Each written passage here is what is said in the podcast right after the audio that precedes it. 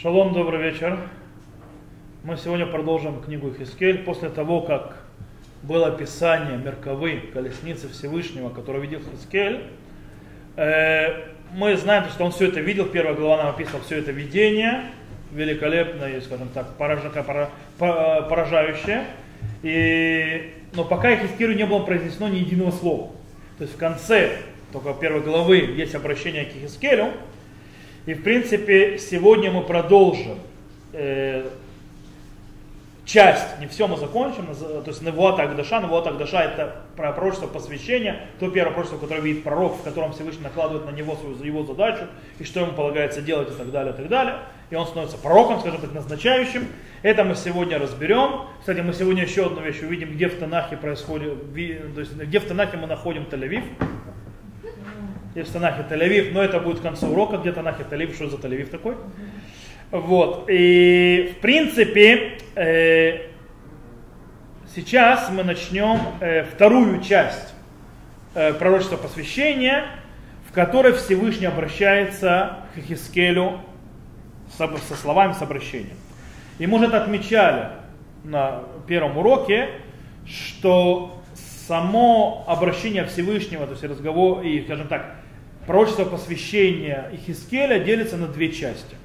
Когда первая часть, она идет, вторая глава и до третьей главы, где-то 15 стих третьей главы. Кстати, не пугайтесь, вторая глава очень короткая. Вот. И вторая часть это то, что происходит через 7 дней. Сейчас мы еще, когда выучим, поймем, что за 7 дней. Это когда уже Хискель пошел к народу и 7 дней молчал, но мы это разберем.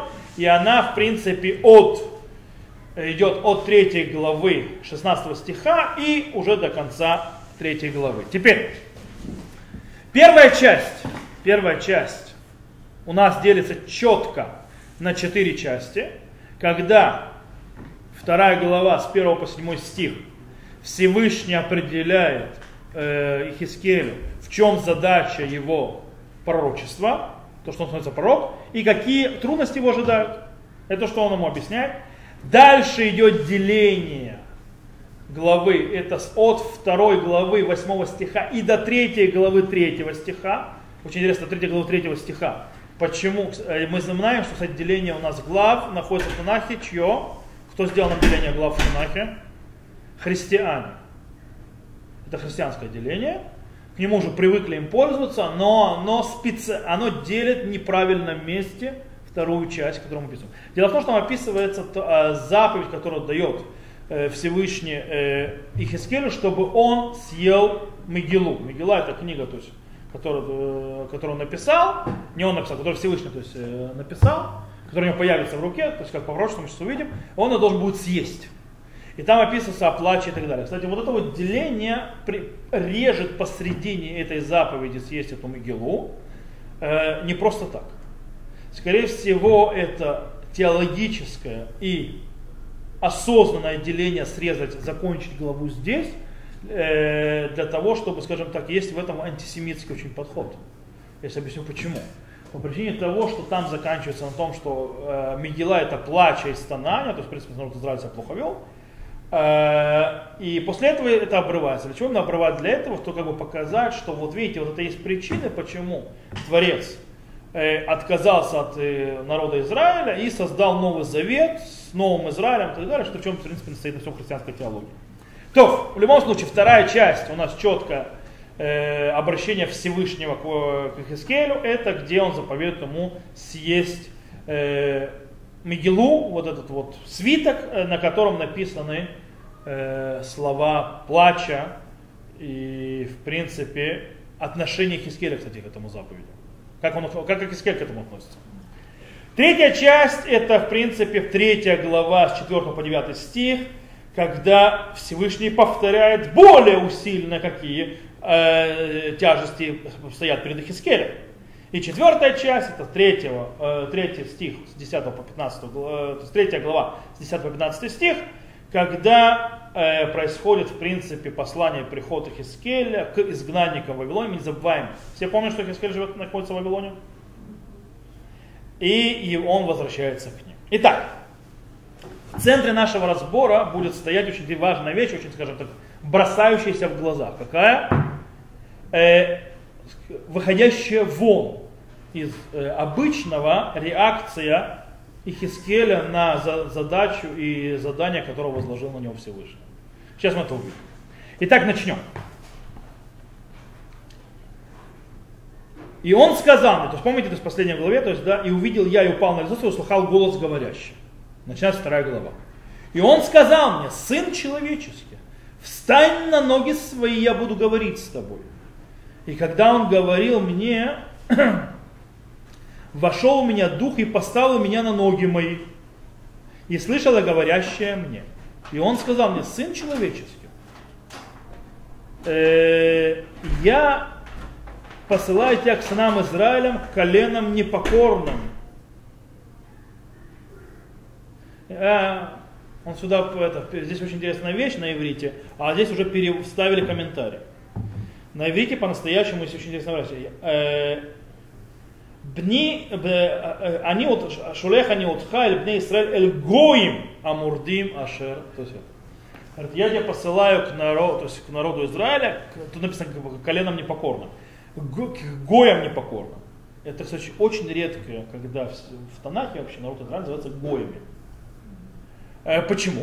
Есть на это ответ, допустим, Раши дает ответы, как раз, который привел и переводчик, что два колена являются гоями, э, то есть они называются гоями, как два народа.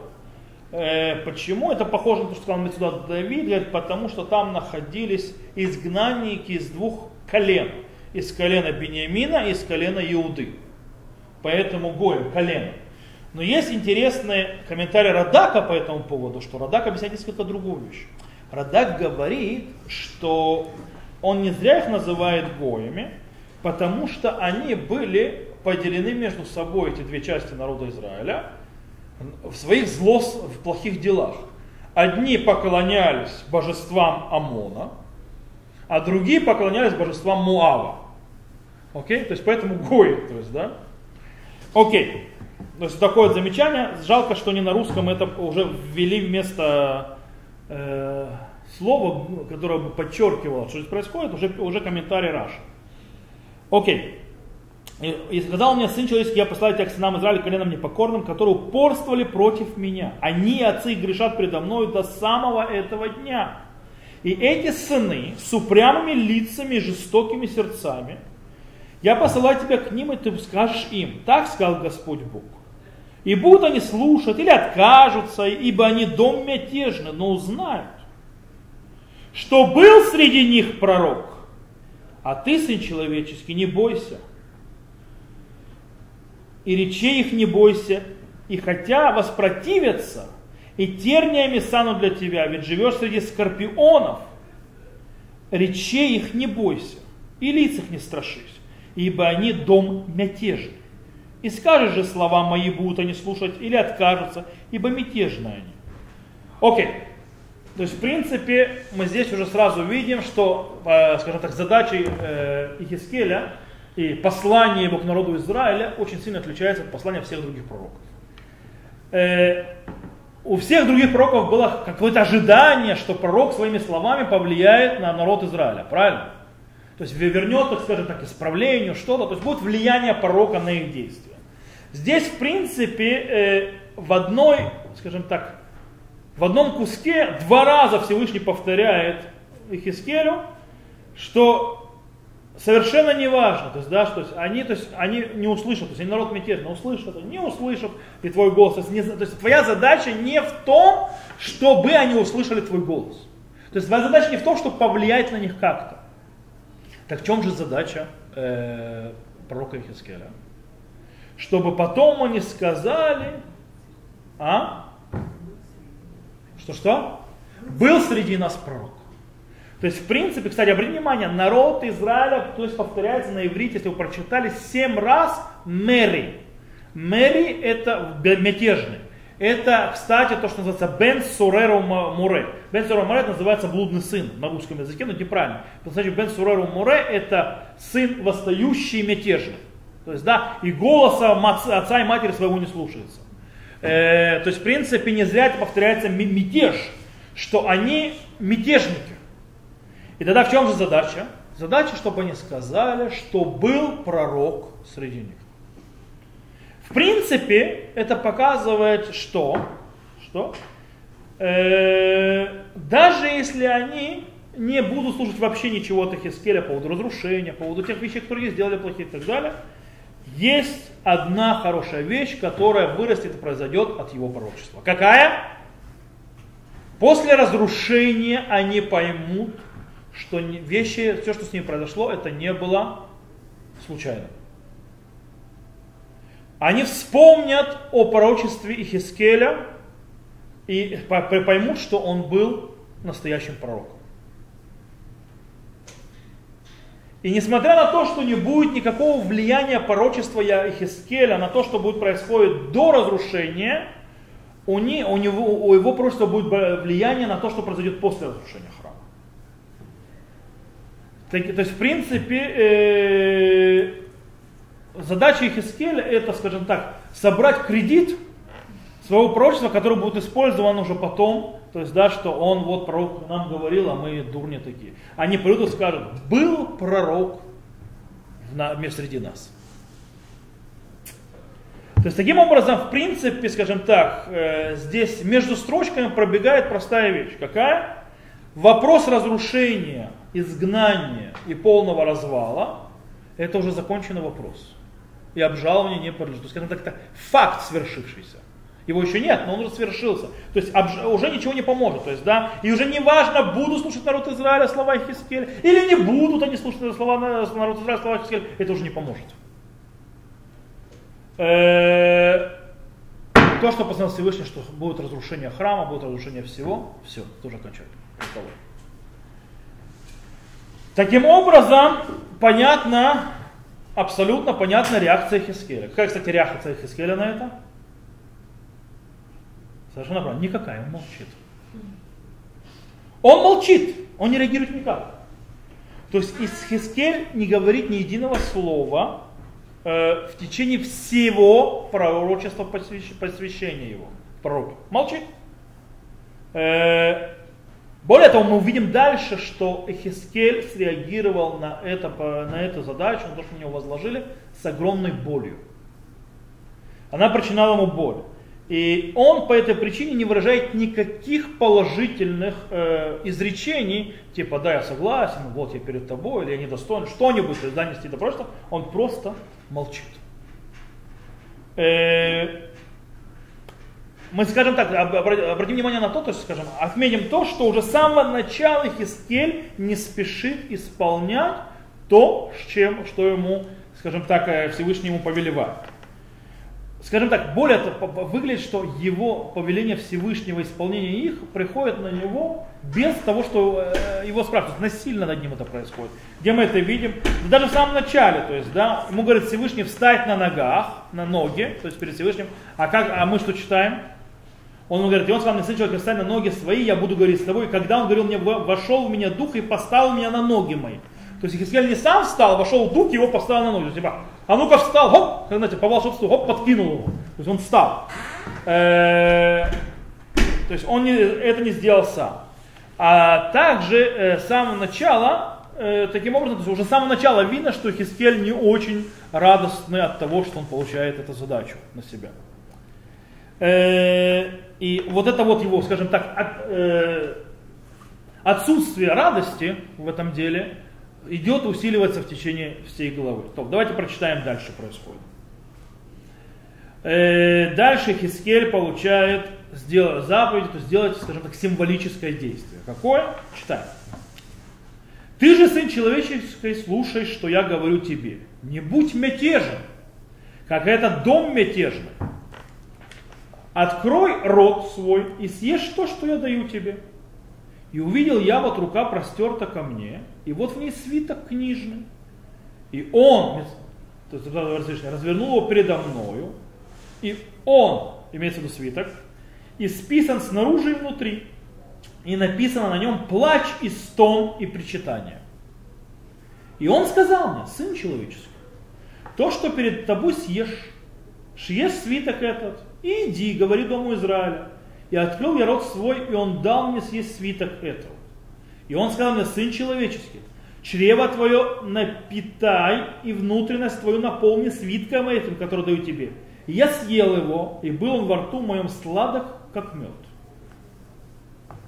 Попробуем есть, да?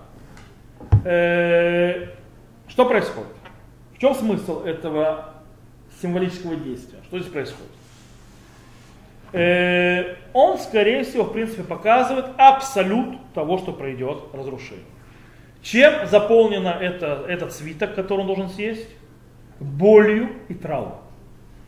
И она написана и спереди, и сзади. То есть в свитке обычно пишут только с одной стороны. А он написан с обоих сторон, этот свиток.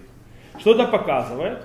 То есть, да, что это показывает интенсивность плача, которая, э, то есть получается, что этот свиток, он, в нем недостаточно места, чтобы впитать всего всю трагедию, которая произойдет, и ее скорость интенсивность.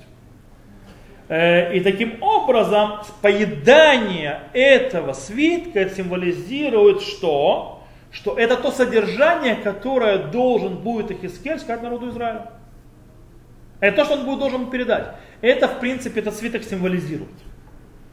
То есть с точки зрения символики, тут есть еще одна очень интересная вещь. Символика, в отличие от других пророчеств посвящений. Дело в том, что у нас пророчество посвящения еще Ишаяу, есть, который был при Хискияу, есть пророчество посвящения Ирмияу, которое находится тоже в земле Израиля. И там есть огромная между ними разница, между посвящением Ихискеля. Обратите внимание. Дело в том, что когда посвящается Шая, он рассказывает, ой ли кинедмети киш тамес фатайм анухим бутохам тамес фатайм анухим Кета меля хашем цвот рауина. Ой мне, ибо я человек, то есть э, со скверненными устами, и в народе оскверненными устами я сижу, и э, ангела Бога э, воинства я увидели глаза мои. Тогда он, в принципе, испугался, то есть не хочет сказать, то есть он боится, его страх в том, что он погибнет от того, что он, у него нечисты уста.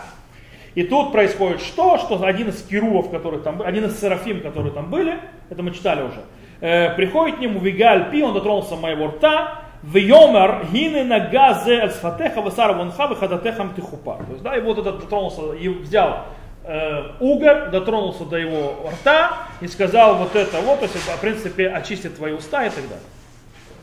Э, у Ирмияу тоже есть драма. Когда ему открывается Всевышний, Ирмияу тоже боится, и он, скажем так, тоже боится принимать на себя задачу, но по другой причине. Он говорит, в чем его сомнение в принятии задачи, говорит Ирмияу, «Веата одна Ашем гило ядати дабер кинара нухи». И вот, то есть Господь Всевышний, то есть я не умею говорить, ибо я отрок, то есть я юноша еще. Он начал, то есть раннего возрасте Ирмияу пророчество. На что ему Всевышний отвечает, то есть говорит, «Вышла хашемит яду вейгаль пи». И послал Всевышний руку свою, дотронулся до рта моего, в йом Рашем Илай, гине натати двора и бепиха. То есть вот я дал свои слова тебе в твой рук, не переживай. У Хискеля на чем стоит главный акцент – у Хискеля главный акцент э, сказано, чрево твое напитай и внутрь твое наполни свитком этим, который даю тебе. Не рот, а чрево. Пока что-то во рту, это можно исправить. Когда что-то уже проглочено и вошло, то есть чрево, когда уже переворачивается, все, исправить уже нельзя. Это показывает на разницу. То есть во времена Ишаяу, во времена Ирмияу было возможность исправить. И Хискель, кстати, живет приблизительно во времена незадолго до разрушения храма. Э, и, но его пророчестве, то есть он уже показано, то есть исправить уже невозможно, это уже должно войти в чрево. Есть очень интересная вещь, которая Рав Медан, глава Ишивы, в которой учился, сегодня глава Ишивы, в которой учился, он объясняет очень интересную вещь по этому поводу. Он говорит, здесь -то есть символика между э, устной Торой и письменной Торой. Дело в том, что в чем смысл устной Торы? Устная Тора, она динамична. Она дает возможность э, гибкости, к динамике, к развитию вместе с развитием этого мира. Тогда как письменная Тора, она укостенела, ее изменить уже нельзя. То есть она как есть, так и все. Э, и поэтому есть Тора, то есть она, Тора включает в себя две части. Э, письменную, которая показывает абсолютность и так далее вещей, которые неизменны, из которых мы выходим, и устная, которая, она гибкая, и она, это часть одной Торы, которая делает так, что наша Тора релевантна на любое поколение, в котором мы живем. Так вот, у Ишаяу и Ирмияу это символизирует устную Тору. Еще можно изменять. Если изменять, гибкость и так далее. У Хискеля это письменное. Как есть, уже не изменишь. То есть это то, что происходит. В принципе, э, здесь символика того, что изменения этого уже не будет. Теперь перейдем, как Ихискель к этому, на это реагирует. Э, здесь тоже появляется явно, что э, Всевышний видит, что Ихискель снова не будет слишком торопиться исполнять этот приказ. Поэтому что он ему говорит? А? Что говорит Всевышний?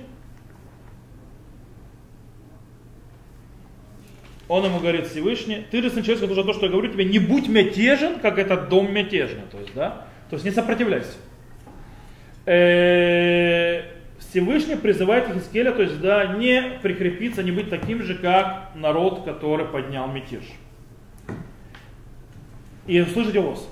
Но Хискель не отзывается на призыв Всевышнего. Он рот свой не открывает. И он не ест Мегилу, то есть не ест этот свиток. Потому что, скорее всего, Хискель прекрасно понимает, в чем смысл поедания этого свитка. В тот момент, когда он это съест, это без, бесповоротно. Изменить больше нельзя. То есть, в принципе, а вот это вот абсолют безысходности его угнетает, и ему с ним очень тяжело. Поэтому, когда Всевышний раскрыл перед Хискелем этот свиток, снова Всевышний обращается к нему и говорит, и он разнул перед свиток, и он записан снаружи внутри, сказал, э, и он сказал мне, сын человеческий, то, что перед тобой съешь, съешь свиток это, иди говори дому Израиля. То есть, в принципе, он его снова подталкивает, чтобы он съесть. И то есть, после того, как он съест, чтобы он шел и говорил народу Израиля. На этом этапе начинает Ихискель исполнять приказ Всевышнего, начинает, то есть эту могилу, этот свиток есть. Но исполнение его тоже очень, скажем так, частично, не полное. Что происходит? Он открывает, смотрите, то есть, как сказано, и открыл рот, и он дал мне съесть свиток этот. И открыл рот, а он дал мне съесть свиток этот. То есть, в принципе, снова Ихискель, то есть продолжает не... Кстати, мы, кстати, скоро мы, мы прочитали, что он продолжает стоять на своем и пытаться, то есть, скажем, отказаться от этой участи, съедать этот свиток. Почему? Потому что он держит его во рту, но не проглатывает. Поэтому, поэтому Всевышний снова ему говорит. И он становится человека, чрево твое напитай, внутрь свое наполню свитком этим, который даю тебе. И потом я съел его, и был он во рту моим сладок, как мед. Самое интересное, что он съедает его, но, кстати, слово в яхилень, он на, на, то есть, дал съесть мне этот свиток. Даже когда Ихискель открыл рот, снова пассивность, то есть даже Всевышнему в рот дает его съесть. И даже когда он Всевышний дал ему в рот-то съесть, он его просто во рту держит, но не проглатывает. То есть говорит, проглоти. И в конце концов он его проглотил. И когда он его проглотил, он послушал, что он сладок как мед. Что это такое? Что, почему, что такое сладок как мед? Что это за сладость такая? Там же плач, траур и так далее. В чем сладость этого свитка? О, Дело в том, что э, здесь вот это вот сладок и плач. Плач, сладок. Он описывает ту диалектику. Уже привыкли к этой фразе на уроку словечка диалектика. Он показывает диалектику, а те двойственность ощущений, в принципе, противоречащие, которые испытывает Ихискель. С одной стороны, Хискель чувствует, ему тяжело ему тяжело этот плач и так далее, тот участь, которая и уже нет, которую нельзя отменить, которая произойдет с народом Израиля. С другой стороны, что за сладкий вкус, который он почувствовал? Что символизирует этот свиток? По получению пророчества. Пророчество это высший пик развития человека присоединения ко Всевышнему. Он получил то, что вот это то, что наполнилось, даже если это не было в физическом мире, что он ел какой-то свиток, а это было видение пророческое, принципе, он присоединился и получил, в него вошло то пророческое, то есть э, э, содержание, которое он должен нести. И это было сладким.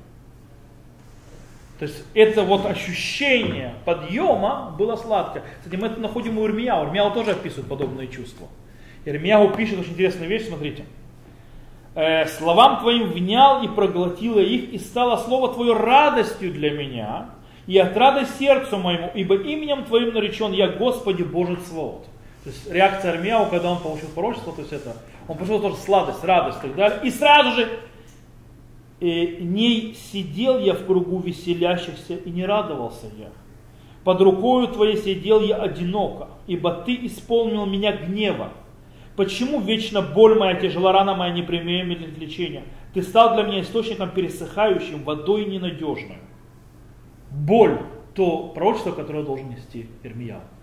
С одной стороны, радость неимоверная, когда он получил это пророчество, с другой стороны, тот боль, которую он чувствует, что он должен нести то пророчество, которое он несет.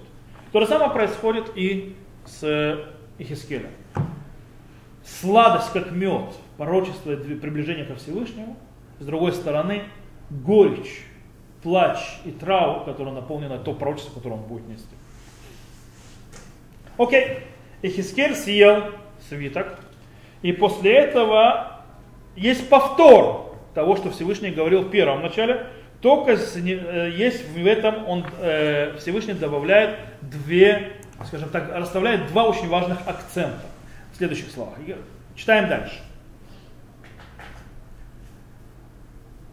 И он сказал мне, сын человеческий, ступай, приди в дом Израиля, скажешь им моими словами, ибо не, не к народу с невнятной речью и непонятным языком ты послан, но к дому Израиля. Не к народам к многим с невнятной речью, непонятным языком слов, которых ты не поймешь. Если бы к ним я послал тебя, они послушались бы тебя. Тут очень интересная вещь. Тут страшное сравнение между народом Израиля э, и между э, другими народами. Но сейчас мы это разберем. А дом Израиля не захочет слушать тебя, ибо они не хотят слушать меня. Ибо весь дом Израиля крепколобый и жестокосердечный. Вот я сделал лицо твое крепким против их лица и лоб твой крепким против их лба, как алмаз, то, что крепче камня. Я сделал лоб твой, не бойся их и не устрашишь лица их, ибо мятежные они. Что здесь происходит? Во-первых, поднимаем градус накала, Всевышний говорит Хискелю намного более тяжелые вещи. Если до этого он наговорил, могут послушать, а может быть и нет. Теперь, поскольку он съел этот, э, получил пророческий дар, то есть получил задание, съел этот э, свиток, говорит Всевышний Хискелю простую вещь. Они тебя не послушают. Сто процентов. Они вообще ничего не послушают, что ты говорить будешь. Бесполезным занятием ты будешь заниматься с точки зрения разговора с ними. То есть, ну, вот ты будешь делать. Э, единственная задача Хискеля, мы сказали, чтобы они потом сказали, был пророк среди нас. Все. Второе. Здесь есть тяжелейшее сравнение народа Израиля с народами другими. Не, скажем так, в пользу народа Израиля. То, что это бы значило. Обратите внимание, говорит Всевышний Хискелю, если бы я тебя послал к народам с невнятным языком, который ты не понимаешь, и, и они не понимают твой язык, и ты бы с ними говорил, они бы послушались тебя. А эти, которые говорят на твоем языке, и ты говоришь на их языках, все понятно, они тебя слушаться не будут. Это, это, это вообще, кстати, вот этот вот нарратив э, того, что будет Всевышний сравнивает э, народ Израиля с другими народами в худшую сторону, то есть народа Израиля, то есть так, в минус народа Израиля, этот нарратив повторяется у Хискеля не раз, не два, не три. А он будет сопровождать по книге. И этот нарратив, кстати, очень э, индивидуален в книге Хискель. Окей, как реагирует, э, то есть, да, и Хискель дальше. То есть, принцип после того, как Всевышний расставил точки над «и», скажем так, то есть, в принципе, э, дал задачи, он ему говорит дальше Всевышний, какие действия ему дальше надо делать. И он сказал мне, сын человеческий, все слова мои, которые скажу тебе, прими в сердце твое и ушами твоими выслушай. И ступай, пойди к изгнанным сыновьям народа твоего и говори с ними, скажи, скажи им, так сказал Господь Бог, будут ли они слышать или откажутся. И понес меня дух, и услышал я позади себя голос, шум мощный, благословенная слава Господа, исходящая из места его и шум крыльев э, живых существ, касающихся друг друга, и шум колес подле них, и голос шум мощный. Ихискель получает то есть, разные задачи, то есть, которые он должен сделать. Э, четырех из них, у них лехбо, ведибарта ваамарта, то есть, да, иди, пойди, то есть, да, и будешь говорить и скажешь. Окей? Э, Сейчас, то есть Ихискель должен идти к народу и говорить те слова, которые находятся в том э, свитке, который он съел. Когда он э, прощается со Всевышним, его поднимает ветер, снова несет, несет, и из-за себя за спиной, что он слышит, мы помним, что это колесница, да? То есть весь этот разговор происходит, если вы не забыли, там еще колесница находится в этот момент еще. Она никуда не ушла. То есть да, в этом всем видении. И он слышит за собой Барух Кивод Шем Мемкумо, благословен Всевышний с места его. То есть, в принципе, э, а, э, то есть это говорят кто? Серафим. То есть вот эти вот четыре э, животных, так называемых, они же их Керувим назвали. Ему отвечают животные другие, то есть אופנים, в חיות, то есть да, животные и вот эти вот колеса, которые они живые, но ему отвечают чем? Они отвечают не голосом, ничем, они хлопанием крыльев, то есть шуршанием и так далее. То есть большим шумом. Кстати, это показывает разницу в ступенях между серафим и חיות и אופנים. Серафим, они могут говорить, то есть, то есть это их ברוך שם כבוד, а эти э, офаним и хайот, то есть колеса и э, живые существа, лишены как бы возможности говорить. Как они выражают свои э, хлопания, то есть шумом, который они поднимают. Таким образом, когда мы говорим на молитве, ואופנים וחיות הקודש בראש גלדול מתנסים לעומת серафим, Леумата Мишапхим Вомрим. Барух Шем Кивот Малхутол Мы это говорим каждый день, когда мы молим, говорим благословение перед Шма. И имеется в виду, что Офаним это Кодыш, Бераш Гадол Митнасим, то есть, да, они больш, поднимаются, хайот и уфаним, колеса и живые существа, э, шумом великим, то есть поднимаются, но, э, то есть, э, но против них серафим, люматам и шабхим умрям, то есть напротив них серафим, то есть они напротив то есть Серафим, они восхваляют и говорят Барух Шем Кивод Мархутул Ламбай. То есть, в принципе, это, это Серафим, те, те, которые восхваляют. Окей. Теперь мы вернемся к Ихискелю. И что происходит? Ихискель идет к народу Израиля. И понес меня дух, и взял меня, и шел я, огорченный пылая духом, и рука Господня на мне крепка. Обратите внимание, снова пассивно очень сильно, то есть Всевышний его подталкивает, и он теперь идет с горечью во рту, то есть это напротив того меда, который он чувствовал, и пришел я к изгнанникам в Тель-Авив. Я вам обещал Тель-Авив? Вот вам будет Тель-Авив. И пришел как знание в Тель-Авив, сидящий при реке Кивар, и сел там, где они обитали, сидел там среди них семь дней в оцепенении. Где находится Тель-Авив? На реке Кидар. Где находится река Кидар? В Вавилоне. В принципе, это та река, про которую сказано, на реке Вавилон сидели, мы и плакали, вспоминая Сион. Это Тель-Авив. То есть, в принципе, это, скорее всего, поселение, в котором находится большинство собрания народа Израиля.